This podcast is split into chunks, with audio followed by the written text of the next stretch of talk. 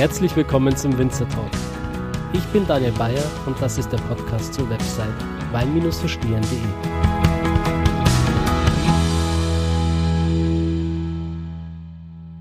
Herzlich willkommen zur achten Episode des Winzer Talks hier auf weinverstehen.de.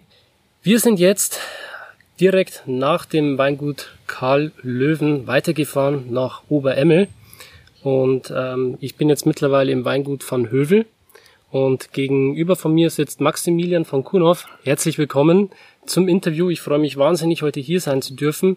Du hast da auch einige Weine vorbereitet, die wir im Laufe des Podcasts verkosten werden. Da freue ich mich ganz besonders drauf. Und äh, diese Weine werden wir nach und nach mit einfließen lassen. Gut, ähm, ich würde das Wort ganz einfach an dich übergeben und dich bitten, dich für die Zuhörer, die dich noch nicht kennen, vorzustellen. Hallo alle, herzlich willkommen hier. Wir sind, sitzen jetzt hier im Weingut von Höfe und mein Name ist Maximilian von Kuno. Ich leite diesen Betrieb hier eigenverantwortlich als Eigentümer des Weingutes seit 2011. Bin quasi 2010 hier so ein bisschen reingesprungen in das Ganze, bin aufgewachsen in diesem schönen Betrieb hier in Oberemme und ähm, bin sehr froh, dass der liebe Daniel hier heute da ist und möchte euch ein bisschen was äh, davon erzählen, was wir hier an der Saar machen, auch über unsere Weinberge natürlich, über unsere Philosophie und auch was wir hier momentan machen, was wir hier noch vorhaben und warum wir hier überhaupt Wein machen. Da freue ich mich drauf. Hm, du hast das Weingut dann ungefähr vor sieben Jahren übernommen. Mich würde interessieren, wie dein Werdegang bis dahin war dass ich Winzer werden wollte, war für mich immer schon klar. Und sehr, sehr früh schon klar, das war so im Alter von sechs, sieben Jahren. Ich habe immer gesagt, wenn ich kein Winzer werden will, dann werde ich Koch. Dieses, diese Genusswelt, das war immer schon was, was mir schon als Kind gefallen hat.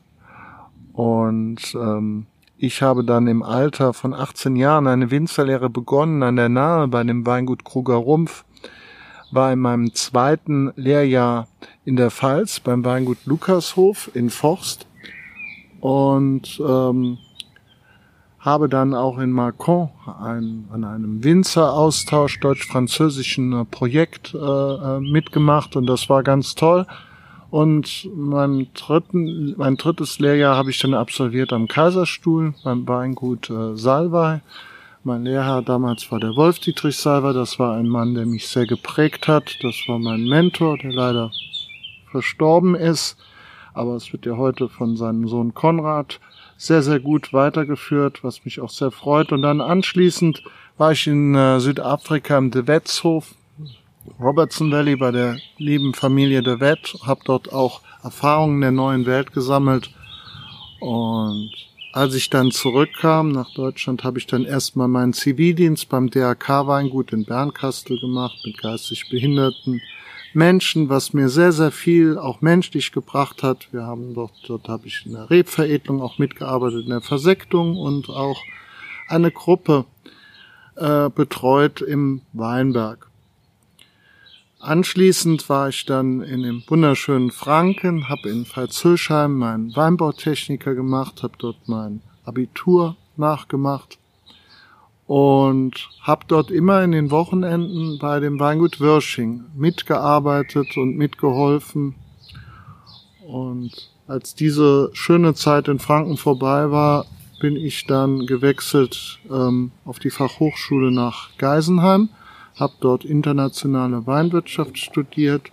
Das war eine Zeit, die mich auch sehr geprägt hat und ich habe in Geisenheim sehr viele Sachen gelernt und vor allem ich habe dort sehr viele nette Menschen kennengelernt, ähm, auch Winzerkollegen, mit denen ich noch heute einen engen Draht pflege und auch enge Freundschaften sich geschlossen äh, haben.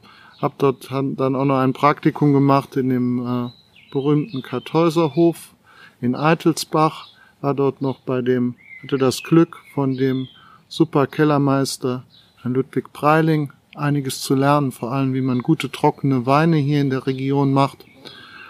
Und ähm, Als diese Zeit vorbei war, bin ich nach Franken gegangen, zu dem Weingut Wörsching zurück, habe dort in dem Vertrieb mitgearbeitet, habe aber nach kurzer Zeit schon gemerkt, du musst noch was anderes machen und habe das tolle Angebot bekommen, nach Luxemburg zu gehen, dort Berater der Privatwinzer zu werden.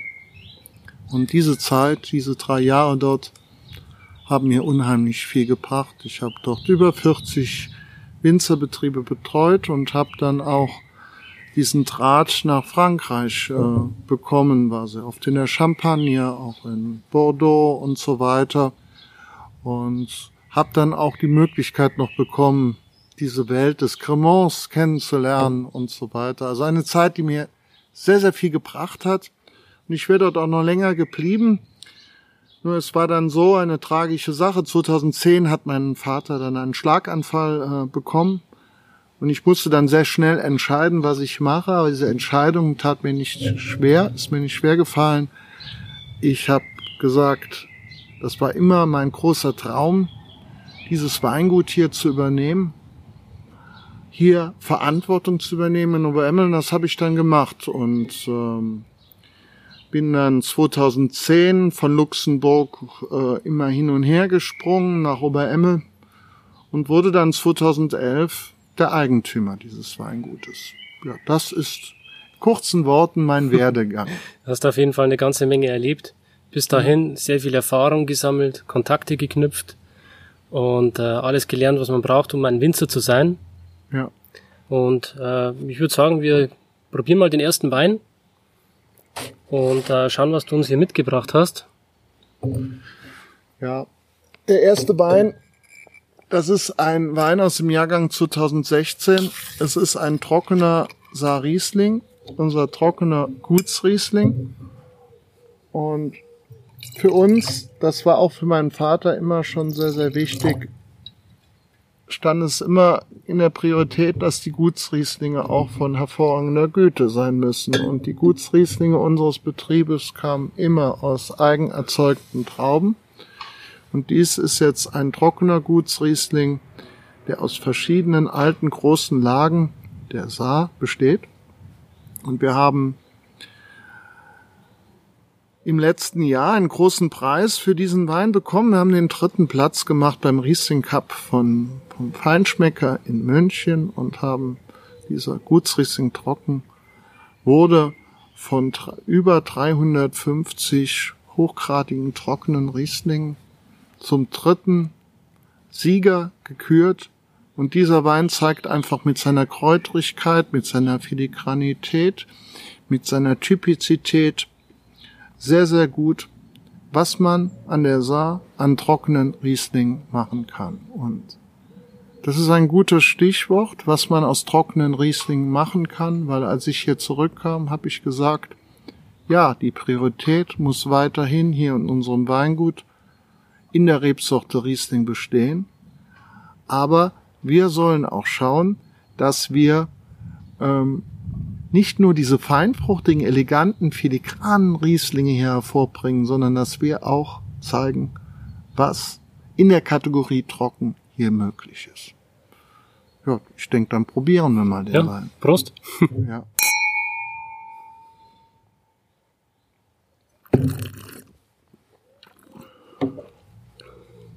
Es ist wahnsinnig interessant in der Nase, die verschiedenen Kräuternoten. Und ähm, eine saftige, animierende Säure, die sofort Lust auf den nächsten Schluck macht. Wahnsinnig betörend in der Nase, also macht richtig viel Spaß, kann man sich auch länger damit beschäftigen jetzt.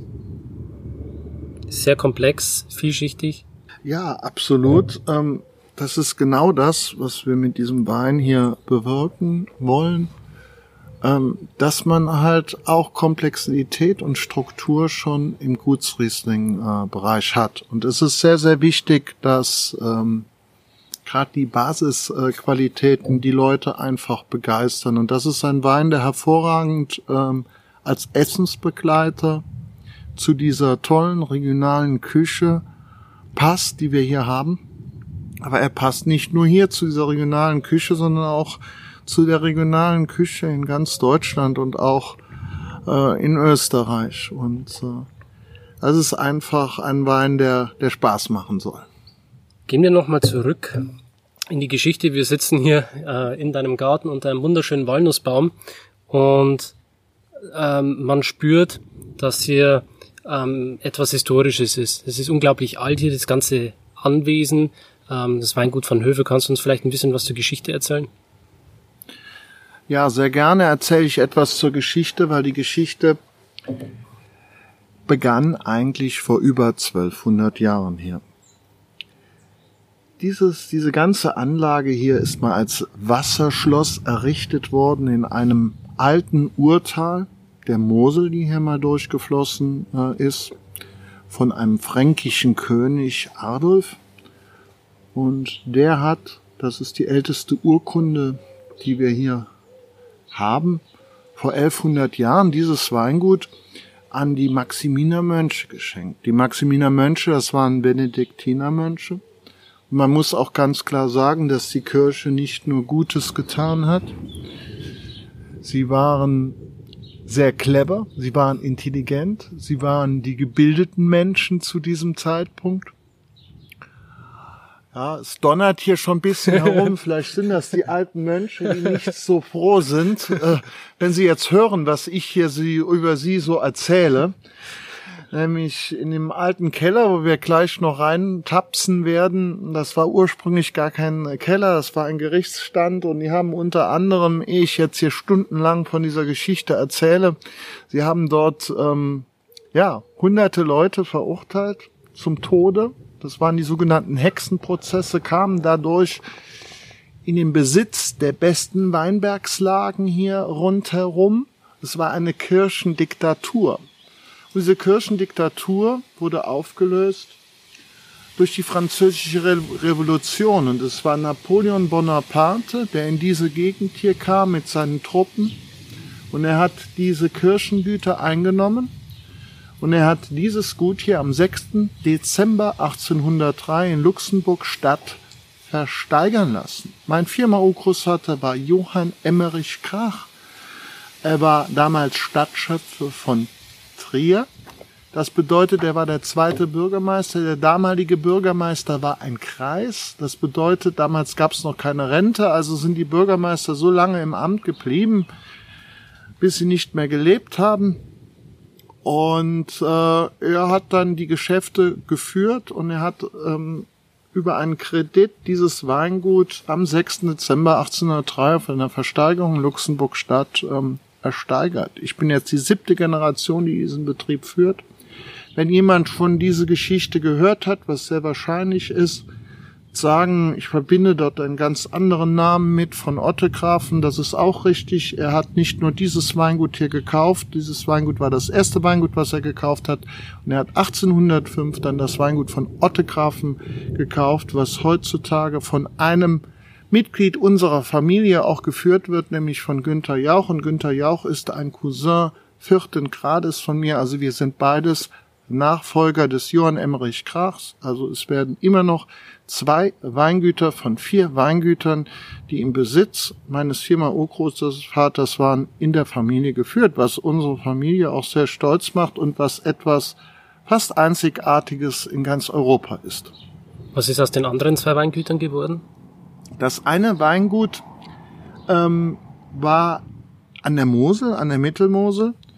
Und äh, es hatte seinen Sitz in Zelting-Rachtig äh, gehabt, beziehungsweise in Kurs. Und es war, hat dort auch ein großes Haus dazu gehört, das äh, Kloster Machern.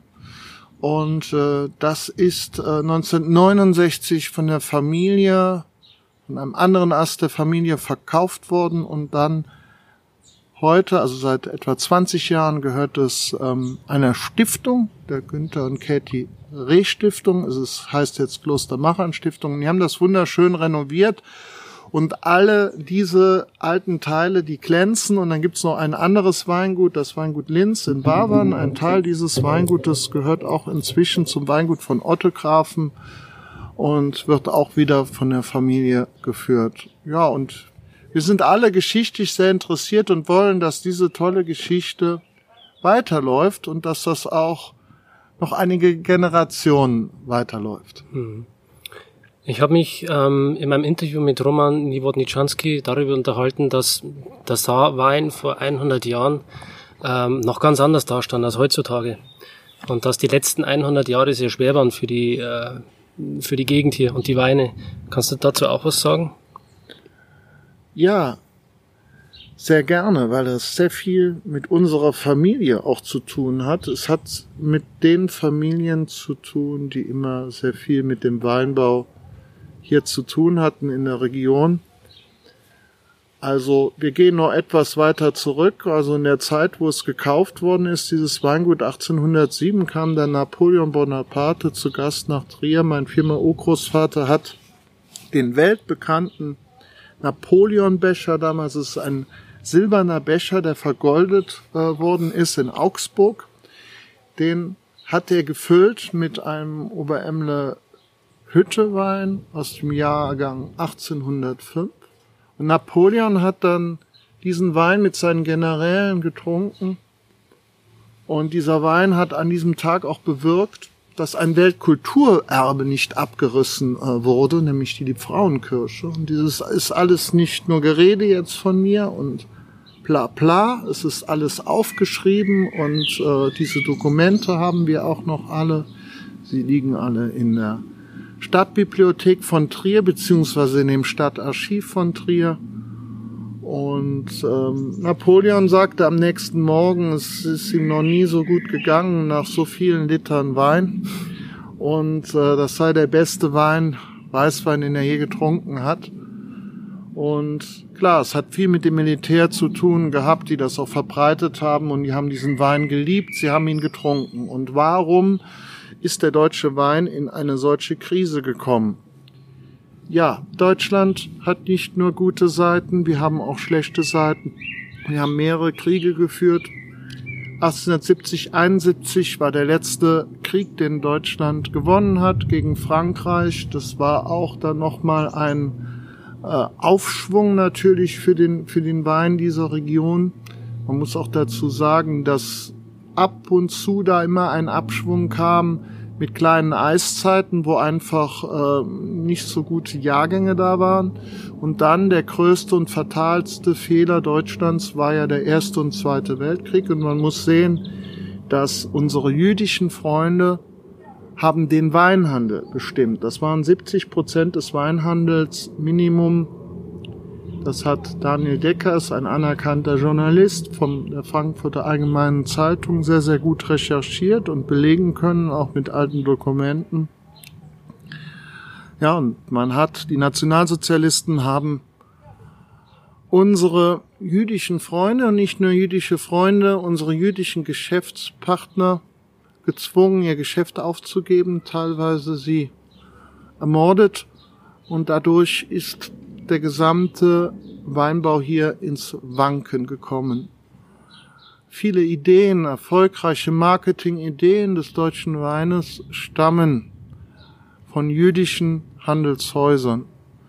Und nach dem Zweiten Weltkrieg, der Aufschwung, der wieder mit dem deutschen Wein kam, kam auch von vielen jüdischen Weinhändlern, die direkt nach dem Zweiten Weltkrieg wieder, auch mit unserem Weingut, Kontakt aufgenommen haben und die Geschäftsbeziehungen aufrecht erhalten haben. Und darunter ein bekanntes Weinhandelshaus in London, die Firma Löb und diese Firma Löb hat ist unser ältester Handelspartner, wo ich auch sehr, sehr äh, stolz drauf bin. Und die haben dann wieder zu einem großen Aufschwung äh, mitgesorgt. Und dann war es aber natürlich auch die Raffgier dieser Menschen, auch hier in der Region der Kellereien, die einfach ähm, sehr, sehr viele Weine als Massenweine auf den Markt gebracht haben und sehr, sehr süß. Dieses Feinfruchtige stand nicht mehr in dem Mittelpunkt, Hauptsache süß und billig und die ganze Welt damit belagert haben. Und mit diesem Image haben wir bis zu heute hier und da noch zu kämpfen.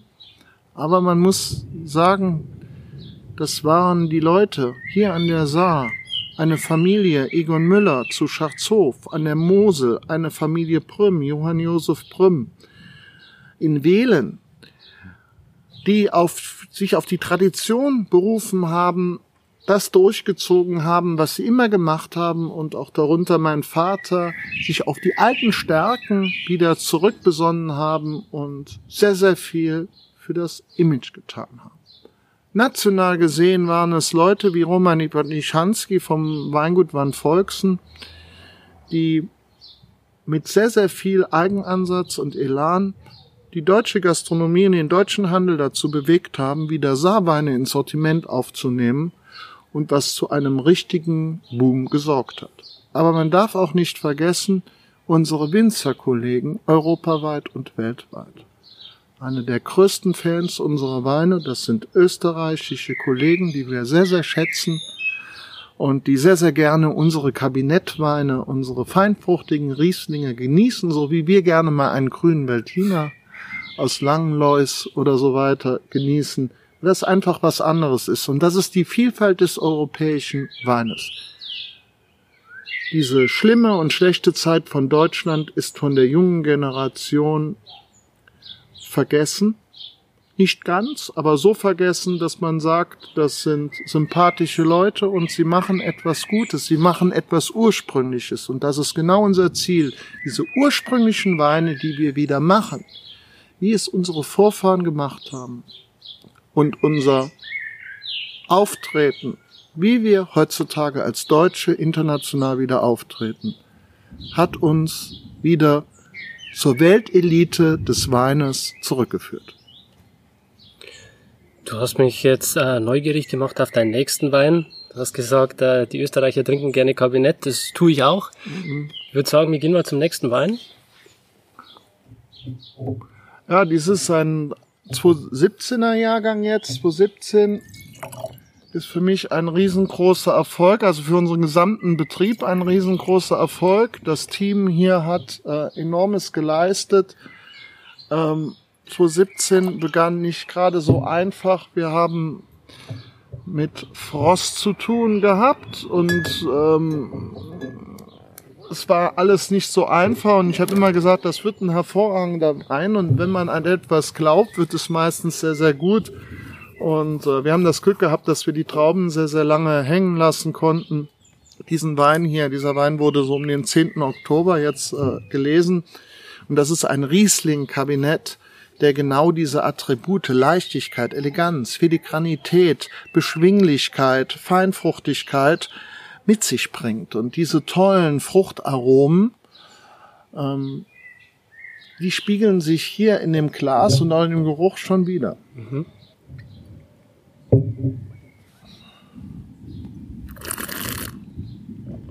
Wow. Sehr trinkig. Genau, sehr trinkig. Man kann einen Wein so trinken früher, viele Leute fragen mich immer, ja, ein Kabinett so zu trinken, das macht unheimlich viel Trinkfreude, mittags auf der Terrasse oder als Partywein, genial, aber zum Essen. Gerade zum Essen, muss ich sagen. Warum? Riesling Kabinett in dem Stil, wie wir es ausbauen, hat zwischen sieben und neun Volumenprozent vorhandenen Alkohol. Also etwas leicht über dem Bierniveau. aber geschmacklich sehr weit darüber. Mhm. Es ist hervorragend als Essensbegleiter für Essen mit asiatisches Essen mit Schärfe, Essen mit Intensivität und so zeigt sich auch äh, dieser Wein hier. Er ist einfach, er spiegelt all das im Glas wieder, was in diesen wunderbaren goldgelben Trauben vorhanden ist. Es ist diese exotische, elegante Frucht und es ist dieses süße Säurespiel, was man in dieser Ausgewogenheit nur hier an der Saar findet. Und das macht uns hier zu den Kabinettweltmeistern. Als du damals hier angefangen hast, 2011, Gab es da Dinge, wo du gesagt hast, hm, jetzt äh, bin ich am Ruder, ich würde gerne ein paar Dinge anders machen, als mein Vater das gemacht hat?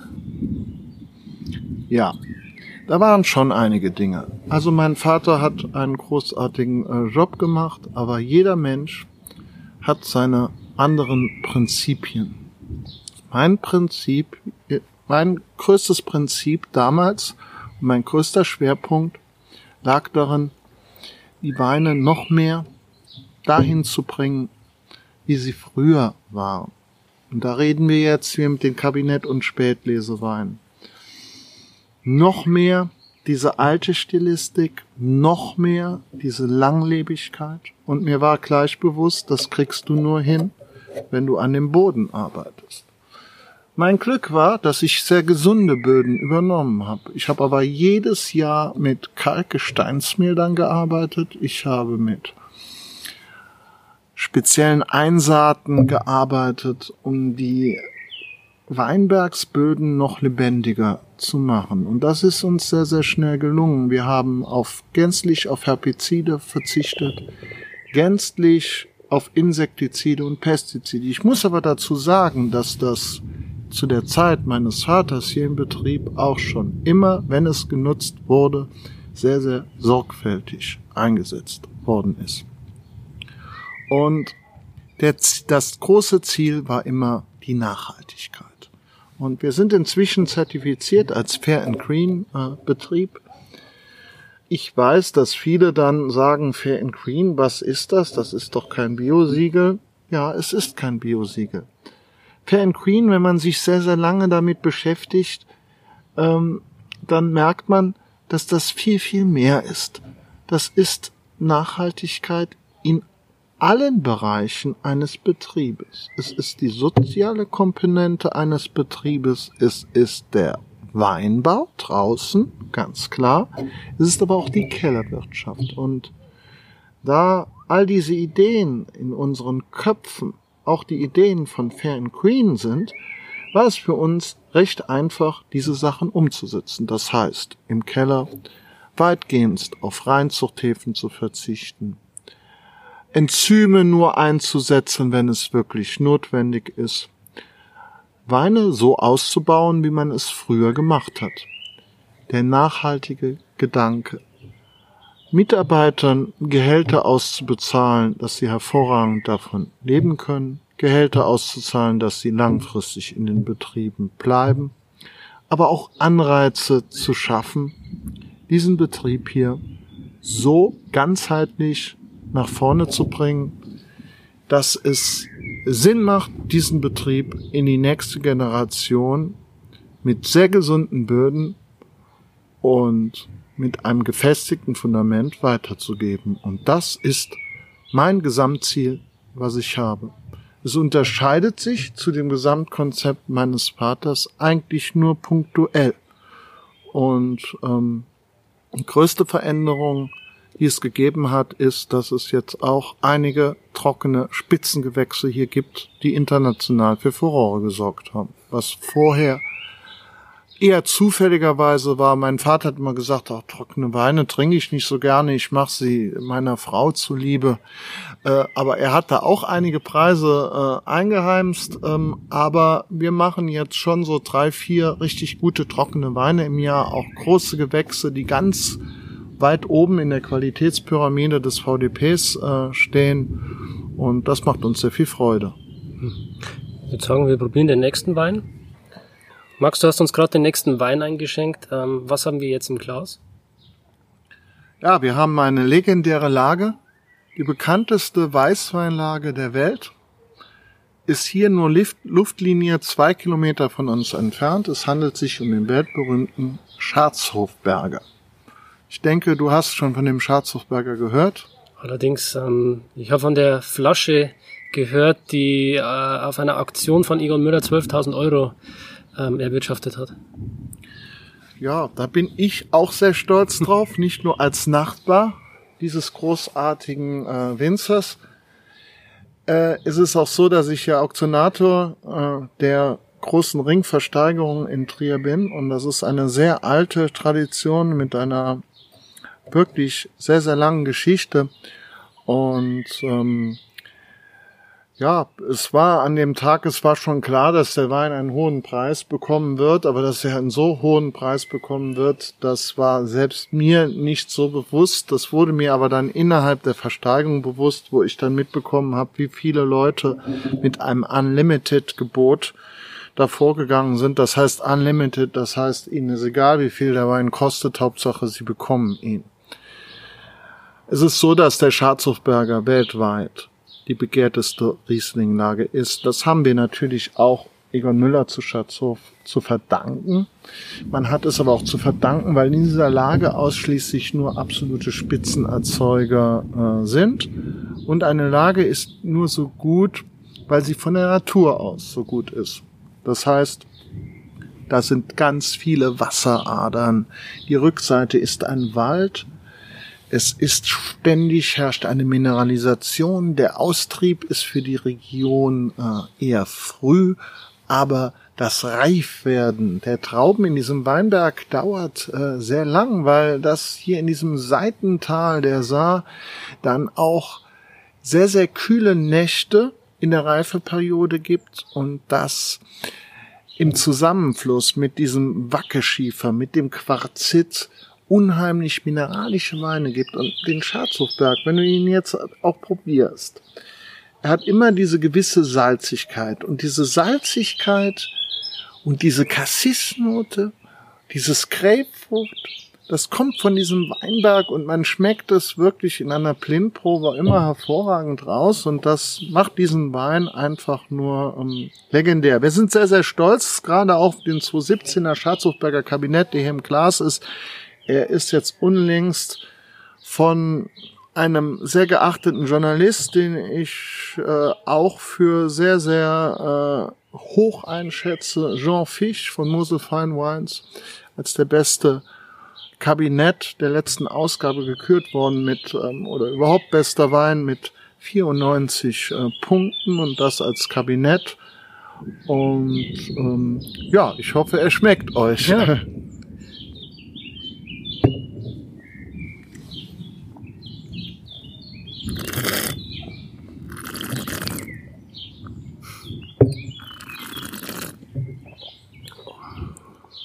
Wahnsinn. Unglaublicher Spannungsbogen am Mund. Nervig. Ja, nervig ist ein richtiger Ausdruck. Es ist diese Länge. Es ist eine unheimliche Länge. Es ist diese Salzigkeit, Mineralität da herum. Und das ist halt ein Wein, der auch im Keller, im guten Keller, wenn der Keller dunkel ist, frei ist von Vibrationen, äh, hervorragend altert. Ich merke richtig, wie der Pegel im Wasserstand in meinem Mund gerade ansteigt. Er löst einen unglaublichen Speichelfluss aus. Das ist wahrscheinlich dieser fantastischen Säure zu verdanken, ja.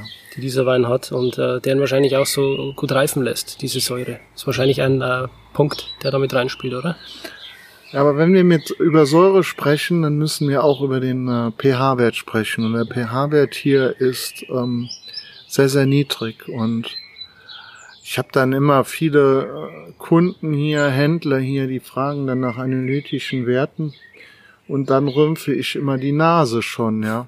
Ich als junger Mann äh, hatte mal die Ehre, neben dem alten Egon Müller äh, zu stehen und der wurde dann auch von einem Mann so Ende 30, so alt wie ich jetzt bin, ständig dann gefragt nach analytischen Werten und er hat ständig gesagt, äh, ihm als Antwort, schmeckt Ihnen der Wein oder schmeckt er Ihnen nicht?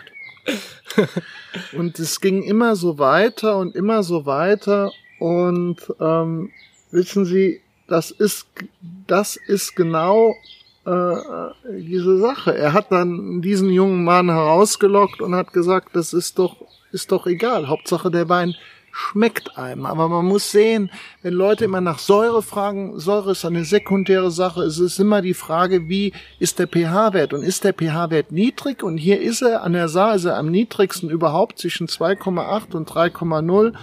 Und da kann man natürlich Kabinettweine machen, die äh, eine Langlebigkeit haben, die äh, unübertroffen ist. Und äh, ein von mir auch sehr anerkannter Winzer, Wilhelm Haag, hat mal dazu gesagt zum Thema Kabinett, ähm, das ist das Beste, was wir hier an, der, an Mosesa und Ruwer machen können. Ja, warum? Weil wir eigentlich jedes Jahr ein hervorragenden Kabinett machen können. Das können wir auch in solchen Jahren wie 2017 machen, aber wir müssen halt gucken, dass wir den optimalen Lesezeitpunkt erwischen. Er darf nicht zu früh sein und nicht zu spät sein. Und die Mostgewichte hier sind ähm, nie die allerhöchsten. Wir haben ja durch die Klimaerwärmung auch irgendwo profitiert, dass die Reife immer ähm, immer stärker bei uns wird, aber man sowas ernten wir so um die 85 Grad äh, Öchsel, um mal irgendeinen Wert hier in den Raum zu, zu schmeißen und das sind dann, ich weiß nicht, wie viel Restzucker denkst du hat dieser Wein?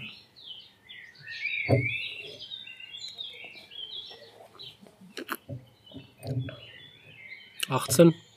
Du denkst 18 Gramm, das ist super. Das denkt fast jeder. Das hier hat über 50 Gramm Restzucker. okay. Und das ist genau der Punkt. Man schmeckt es nicht. Und wir sprechen hier nicht von einem süßen Wein und nicht von einem lieblichen Wein. Da gehen mir immer die Haare hoch, wenn ich sowas höre. Das ist Feinfruchtigkeit. Das ist Eleganz. Das ist Filigranität.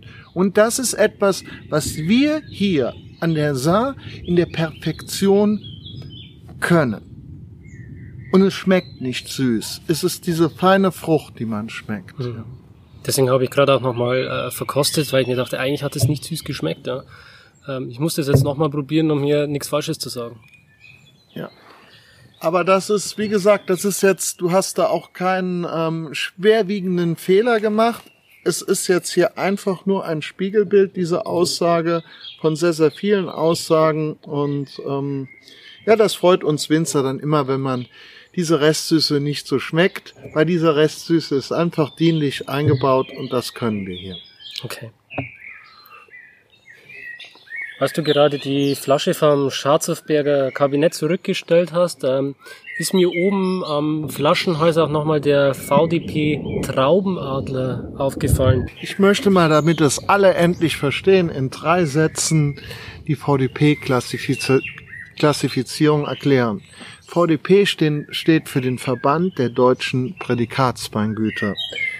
Ist ein sehr, sehr toller Zusammenschluss, ist über 100 Jahre alt. Meine Familie, wir sind Gründungsmitglied des VDPs und der VDP hat sich immer Gedanken gemacht, den deutschen Wein nach vorne zu bringen. Und wir haben eine Klassifikation und das ist eine Pyramide. Und die Pyramide des VDPs zu erklären ist eigentlich sehr simpel. Wir haben einmal unsere VDP-Basisweine zu erkennen an dem VDP-Adler. Da steht dann auf der Kapsel oder auf dem Etikett VDP Gutswein drauf. Und was ist das? Das sind perfekte Weine, regionaltypisch, die als trockene, feinherbe und feinfruchtige Weine in der jeweiligen Region vom Winzer aus eigenproduzierten Trauben erzeugt werden. Dann haben wir den Ortswein, das könnte zum Beispiel ein Oberemler oder ein Wiltinger sein. Den kann man als feinherben oder trockenen Wein hervorragend ausbauen. Die kommen hier aus der Region von diesen ersten Lagen. Die ersten Lagen, das sind die Lagen, die nicht als große Lagen zertifiziert sind. Und wir verzichten hier, Gott sei Dank, auf die ersten Lagen im Gebiet um das einfach für euch als Konsumenten viel einfacher zu machen, nämlich dann die hervorragenden Kabinettweinen von, von, aus von Lagen, wie zum Beispiel von einer Wemler Hütte oder von einem Kanzmer Altenberg oder von einem Schatzhofberger oder von einem Saarburger Rausch. Woher kommen sie? Sie kommen nur aus den besten Lagen. Es sind Kabinett, Spät und Auslesen. Der beste trockene Wein ist ein großes Gewächs. Und der beste Feinhabewein, das ist der Wein aus der großen Lage ohne Bezeichnung. So einfach, verständlich ist das. Und die Hauptsache ist, dass euch die Weine schmecken. Beim Betrachten einer Flasche ist mir nicht nur der VDP Traubenadler aufgefallen, sondern auch dein ähm, wunderschönes Etikett. Könntest du vielleicht den Zuhörern erklären, was die Idee und die Geschichte hinter diesem Etikett ist? Das Etikett, was wir haben, ist ein Facelift, was wir mit den Medienagenten zusammen entwickelt haben, des uralten Etikettes meines Firma-Urgroßvaters. Das ist dieses wunderschöne Gemälde. Dieses Schriftzug von Höfel ist die alte Krachschrift, die Schrift, die meinem Firma-Urgroßvater gehört hat. Damals hatte jeder seine eigene Schrift, wo er dann auch Drucksätze damit hatte. Und wir haben dann die andere Bezeichnung sind den Druckbuchstaben, weil es leider heutzutage viele Leute gibt, gerade in USA, die keine Schreibschrift mehr lesen können und deshalb haben wir das klar, verständlich aufgeräumt, alles aufs Etikett draufgeschrieben. Unsere Gutsweine tragen alle die Bezeichnung Saar Riesling. Da gibt es den Saar Riesling Trocken, den Saar Riesling Kabinett und den einfachen Saar Riesling ohne Bezeichnung. Das ist dann der Feinherbe. Wo wir gerade beim Schatzhofberg sind und bei dieser äh, unglaublichen Versteigerung dieser 12.000 Euro Flasche, will ich nochmal darauf zu sprechen kommen, dass du ja auch als Auktionator äh, in Trier tätig bist. Und mich würde interessieren, wie du zu dieser verantwortungsvollen Aufgabe gekommen bist. Also mein Vater war fast 30 Jahre lang Auktionator in Trier. Ich bin war mit sieben Jahren das erste Mal mit bei dieser Versteigerung in Trier. Und das war von Anfang an für mich immer etwas sehr Bedeutendes. Und wenn das so auf so ein Kind einwirkt, dann ist das etwas, was auch Leben lang, das ein Leben lang bleibt. Und das hat sich halt einfach, wie viele Sachen sind so im Leben einfach ergeben. Die Krankheit meines Vaters hat halt dazu geführt, dass mein Vater einfach gesagt hat, ich ändere jetzt mein Leben und äh, nach dem Schlaganfall, ich werde auch die Versteigerung nicht mehr machen. Und dann hat das zwischenzeitlich der Professor Groß aus Geisenheim gemacht. Und dann kamen aber dann auch einige Kollegen, die haben gesagt, das muss wieder einer hier aus dem Gebiet machen. Und dann habe ich auch schon mal so einen Hut geworfen, ja, ich wäre wär schon bereit dafür. Und dann hat irgendwann der Egon Müller gesagt, ja, dann ist die Zeit jetzt reif, dann mach du das jetzt mal. Und das war wirklich Schwimmen lernen am Anfang. Und, ähm, da habe ich dann auch Kollegen gehabt, der Thomas Vater, der damals ähm, Versteigerer des Dancaster-Rings war, der mit mir auch ein professionelles Coaching gemacht hat.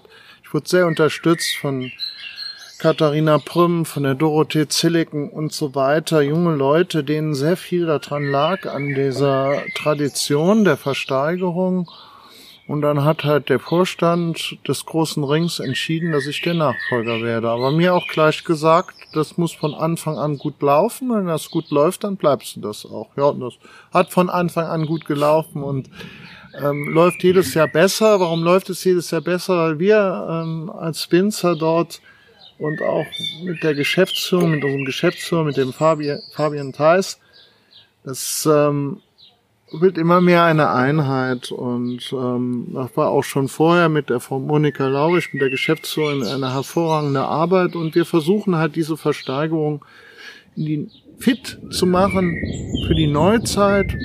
Und ja, einfach eine super Sache und ich mache, das ist eine riesen äh, Auszeichnung auch für mich, dass ich das machen darf und ich mache das sehr gerne und ich hoffe, dass ich das, äh, wenn es meine Gesundheit erlaubt, auch noch einige Jahre machen kann und dann irgendwann an eine gute Nachfolgerin oder Nachfolger übergeben kann. Wer das dann ist, das wissen die Sterne, aber wir alle noch nicht, ja. So eine Aktion ist ja immer ein unglaublich spannendes Event. Erinnerst du dich vielleicht an eine besondere Aktion, die für dich so eine Art Highlight war? Ja, das war, war schon diese, diese Trockenbeerenauslese von Egon Müller, die wir da versteigert haben. Da muss ich wirklich sagen, das war, ähm, ja, das war was ganz Besonderes, weil das hätte noch viel, viel mehr Geld sein können für diese Flasche und dadurch, dass er dann nochmal drei Flaschen aufgelegt hat, haben wir das Ganze dann irgendwo beendet und ähm, nicht noch 3000 Euro mehr für die Flasche ist dann erzielt äh, worden. Und das sind schon prägende Eindrücke, die man sein ganzes Leben lang irgendwie mitträgt, aber auch sehr schöne Eindrücke. Aber es sind auch diese Eindrücke mit den Winzerkollegen. Ich sag mal, wenn ein Hanno Zilliken von der Saar, der wirklich legendäre Weine gemacht hat, dort seinen ähm, Abschied quasi mit einem Wein dann feiert, und man darf da als Auktionator hautnah mit dieser Geschichte, diese Geschichte mitprägen, dann sind das schon äh, bleibende Erinnerungen, die ein ganzes Leben äh, halten werden. Du machst koscheren Wein. Ähm, mich würde interessieren, wie du auf die Idee gekommen bist und ähm, was die Herausforderung dabei ist, weil ich bei meiner Recherche herausgefunden habe, dass sich daran schon einige deiner Vorgänger die Zähne ausgebissen haben. Ja, das ist auch wirklich so. Es ist nichts Einfaches, koscheren Wein zu machen. Es ist eine Herausforderung der besonderen Art. Wir sind diese Herausforderung angegangen und sind auch noch bei dieser Herausforderung. Was hat mich dazu bewegt? Also ich bin auch Mitglied bei den Twin Wineries. Das ist eine Initiative von israelischen und deutschen Weingütern. Twin heißt Zwilling, wie die meisten wissen. Und wir haben eine Partnerschaft Weingut äh, in Israel und ähm, das ist in den Golanhöhen, das heißt äh, Baselet Golan und der Joaf, der dortige äh, Betriebsinhaber, der auch ein guter Freund von mir ist, der macht koscheren Wein. Das habe ich dort das erste Mal in meinem Leben gesehen. Das hat mich zutiefst äh, beeindruckt. Es ist natürlich einerseits diese Geschichte des Alten Testamentes, äh, dieses Reinheitsgebotes, aber das ist das eine. Das andere ist, die große Frage, warum es bis dato keinen hervorragenden Riesling hier aus Deutschland gab, der koscher hergestellt worden ist. Und das war eine riesen Herausforderung. Das haben wir mit zwei befreundeten jüdischen Geschäftspartnern aus Trier, mit dem Dr. Mark Indisch und mit dem Benz Botmann dann angegangen gemeinsam mit einem anderen äh, sehr geachteten VDP-Kollegen und Freund von mir, Nick Weiß. Und wir haben mit sehr, sehr viel Elan dieses Projekt begonnen, auch viele Rückschläge dort erlebt und auch gemerkt, dass es alles nicht einfach ist. Aber im Endeffekt muss ich sagen, dass äh, ich sehr froh bin, dass wir es gemacht haben, weil man dadurch eine ganz andere äh, Kultur nochmal kennengelernt hat, einen ganz anderen Umgang kennengelernt hat und vor allem sehr viel gelernt hat, wie gebe ich Verantwortung an Rabbiner ab, die dann den Wein für einen machen. Und man sitzt da, kann nichts machen und sagt, den macht jetzt die Pumpe so rum und macht das hier so rum und man muss hoffen und beten, dass alles richtig funktioniert. Die Weine, die da rausgekommen sind, sind äh, sehr gut alles nicht so einfach, aber wir sind froh, dass wir es gemacht haben und wir müssen gucken in der Zukunft, ob wir es weitermachen oder nicht. Ich denke schon, die Nachfrage ist inzwischen sehr groß, gerade in den USA. Der Hauptmarkt für diesen Wein ist New York. Wie oft kommt dieser Rabbiner dann vorbei? Der kommt dann regelmäßig im Jahr fünf, sechs, sieben Mal bei allen Vorgängen von der Vinifikation, Späfeln, Abfüllen, alles wird von denen ausführend gemacht. Wir sagen, wie es gemacht wird und die führen es aus. Probieren wir mal den nächsten Wein, würde ich sagen. Ja. Wir kommen jetzt zu meinem persönlichen Lieblingswein des Jahrgangs 2017. Es ist jetzt ein Wein aus der Monopollage unseres Hauses, aus der Oberemler Hütte. Die Oberemler Hütte umfasst 5,8 Hektar. Ist eigentlich ein Klo. Klo bedeutet, dass eine geschlossene Lage, wo eine Mauer drumherum ist. Und das ist ein sehr feingliedriger Schiefer mit einer Bodenauflage von 80 Zentimetern bis 1,20 Meter. Dann kommt der Fels. Das sind ähm, sehr viele wilde Kräuter leben in diesem Weinberg. Es ist ähm, Kamille, die dort vorherrscht. Äh, es sind wilde Erdbeeren, die dort vorherrschen. Ähm, man hört es hier auch in dem Park. Also wir sind hier am Rande eines ähm, Naturparkes da Hunsrücks. Und selbst Luchse leben in, dem, in der Oberämler Hütte. Und ähm, ja, und wir weinen hier geprägt von dem Klima und von dem Boden und auch von unserer Vinifikation, wie wir hier im Keller das machen, hat immer diese exotische, tolle ähm, Passionsfrucht und ähm, dieses Verspielte und dieses Lebendige. Und ich bin halt auch mit der Oberämler Hütte groß gewachsen und auf groß geworden und er macht einem immer wieder Spaß, dieser Wein. Jetzt interessiert mich aber viel mehr, was du zu diesem Wein sagst. Ob das auch von, von dir ein Lieblingswein werden könnte. Ich finde es Wahnsinn, wie der Wein auf die Zunge kommt. Äh, man hat hier diese, diese Passionsfrucht, die du schon angesprochen hast. Und ähm, gleichzeitig diese Würzigkeit. Und äh, ich merke sofort, wie wieder der Wasserstand in meinem Mund äh, ansteigt. Man will eigentlich sofort den nächsten Schluck wieder nehmen.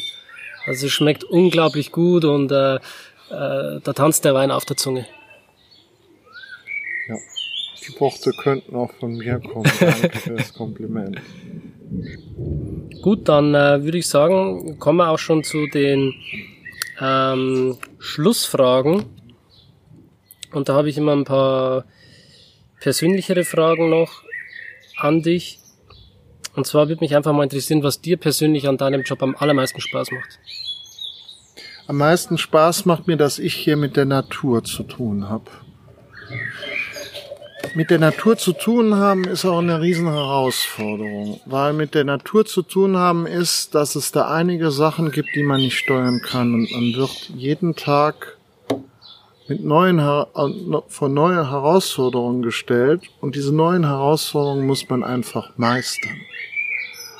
Und das ist, was mich besonder, mir besonders Spaß macht und vor allem, dass man das Resultat dieser Arbeit danach im Glas wiederfinden kann und es ich meine, diese Weine jetzt so nach den ersten Jahren, wo ich das verantwortlich gemacht habe, probiert, ist das auch kom komplett diese Aussage, die ich treffen möchte. Und die ist in den Weinen absolut vorhanden. In welchem Beruf kann man etwas machen, was die Aussage 100% trifft, ein Produkt, was man auch noch so lange aufbewahren kann, dass selbst die Ururenkel das irgendwann noch schmecken können, wenn es dann noch Flaschen gibt. Ja. Da kann man auch was weitergeben dann.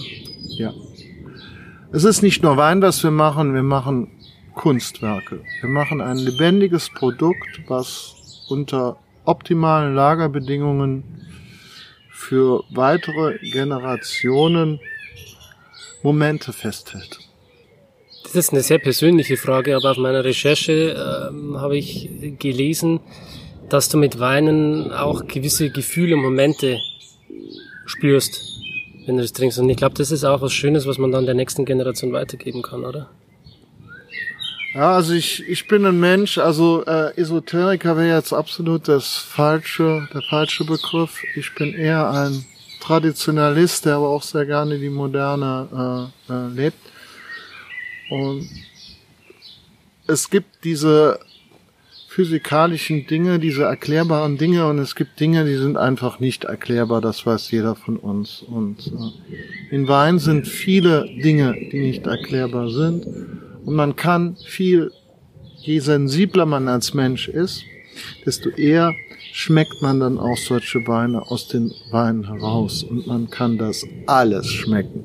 Wenn einer sagt, man schmeckt das nicht, ob einer mit Herbiziden gearbeitet hat oder nicht, man schmeckt das nicht, ob dieser Wein jetzt äh, auf einem Sandboden gewachsen ist oder auf einem Schieferboden. Man schmeckt das nicht, ob der Wein in einem alten Keller vergoren ist oder in einem ganz neuen Keller.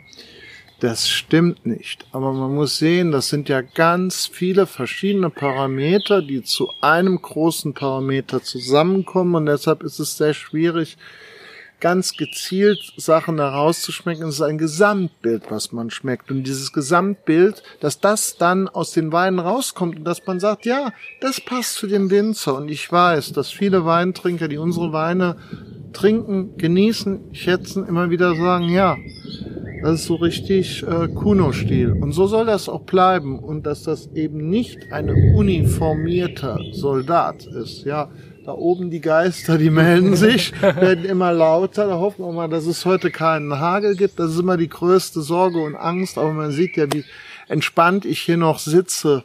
Man vertraut, dass das alles irgendwie abzieht und nicht so schlimm wird. ist ziemlich schnell gekommen auch, gell? Ja, es kommt immer sehr schnell. Das hier ist jetzt, kommt vom Westen. Die meisten Gewitter ziehen dann äh, vom französischen Atlantik hier über die Ardennen rüber, über, über Luxemburg in Sargau nach Oberemmel und das krummelt jetzt hier genau über dem Hunsrück und dann hoffen wir mal, dass es nicht zu schlimm wird. Aber das ist halt mit Wetterextremen müssen wir halt immer mehr leben und ähm, das war aber immer schon so Aber wir müssen als Menschen uns Gedanken machen, dass wir wirklich etwas ändern müssen, auch in unserem Leben und Verhalten, dass diese klimatischen Veränderungen nicht noch extremer werden. Und wir als Winzer sind auch irgendwo für die Natur mit verantwortlich, wir alle. Und dessen muss man sich immer bewusst sein. Tut ihr etwas jetzt schon, um auf den Klimawandel zu reagieren? Ja, nicht nur eine Sache, sondern viele Sachen. Ich sag mal, mit Fair and Green, wo wir Mitglied sind, ist diese CO2-Bilanz auch mitentscheidend.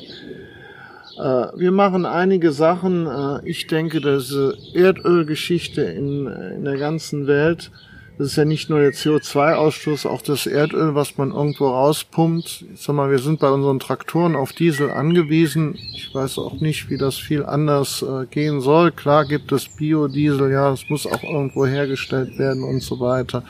So kleine Sachen kann man halt machen, aber wenn man diese kleinen Sachen, wenn die irgendwann jeder macht, Beispiel, wir haben eine Pelletsheizung, das hat auch mein Vater schon gemacht, ähm, auch was Nachhaltiges, wo man dann Fichten hier aus der Gegend äh, für verwendet, für diese Pellets und so weiter. Aber wir machen dann eine gezielte Begrünung, dass wir weniger Erosion haben. Erosion ist etwas ganz Starkes und Schlimmes. Ich setze mich auch als Mensch hier ein, dass der Maisanbau hier zurückgeht, weil der Maisanbau ist das Allerschlimmste was ganz negative Auswirkungen hat auf die Erosion, auf die Feinerde, Abschwemmung und so weiter. Und jeder von, jeder von uns etwas Kleines tut, dann machen wir gemeinsam etwas Großes und dieses Große kann einiges bewirken. Ich habe dich gefragt, was du in deinem Job am allerliebsten magst. Jetzt frage ich dich das Gegenteil. Was magst du überhaupt nicht? Das ist immer diese negativen Fragen, die liebt man so. Ja, ja was ich überhaupt nicht gerne mag, ist Trauben lesen, wenn es regnet, gell? weil wir das normalerweise auch nicht machen. Was ich auch nicht gerne mache, in der nassen Hose im Keller zu stehen, es ist nass und kalt und man muss irgendwie etwas äh, durchdrücken.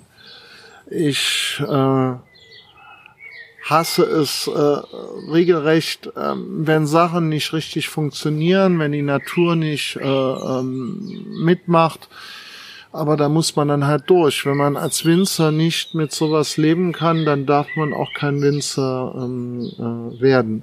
Und ich hasse es, wenn Menschen uns bei Weinproben unsere Weine probieren und sagen, ähm, das sind so schlimme, schreckliche Weine, die sind sowas von grottenschlecht.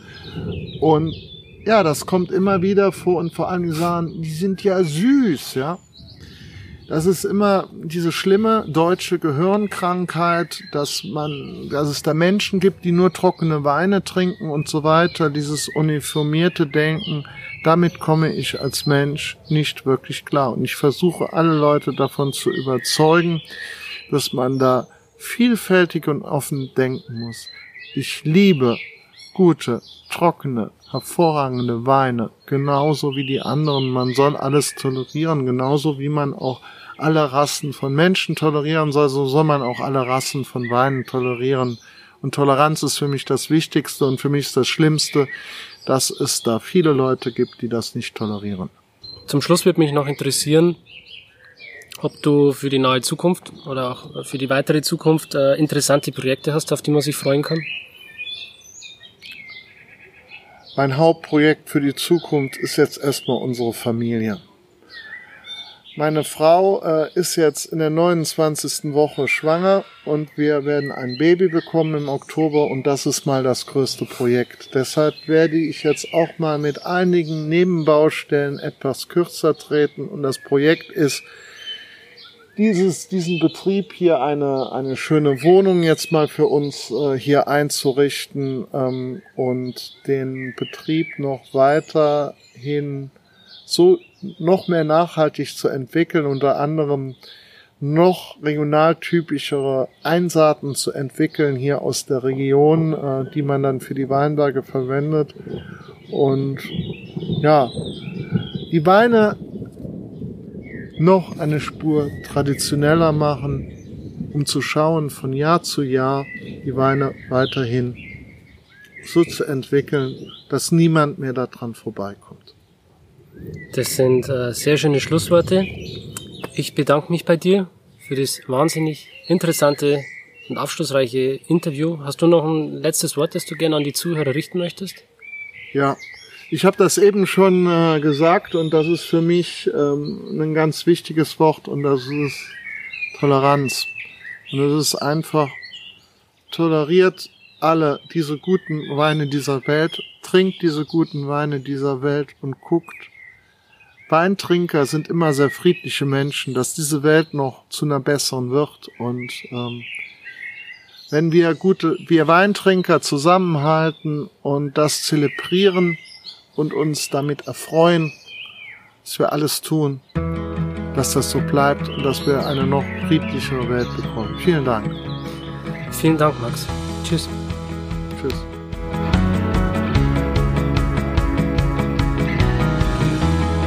Schön, dass du dabei warst.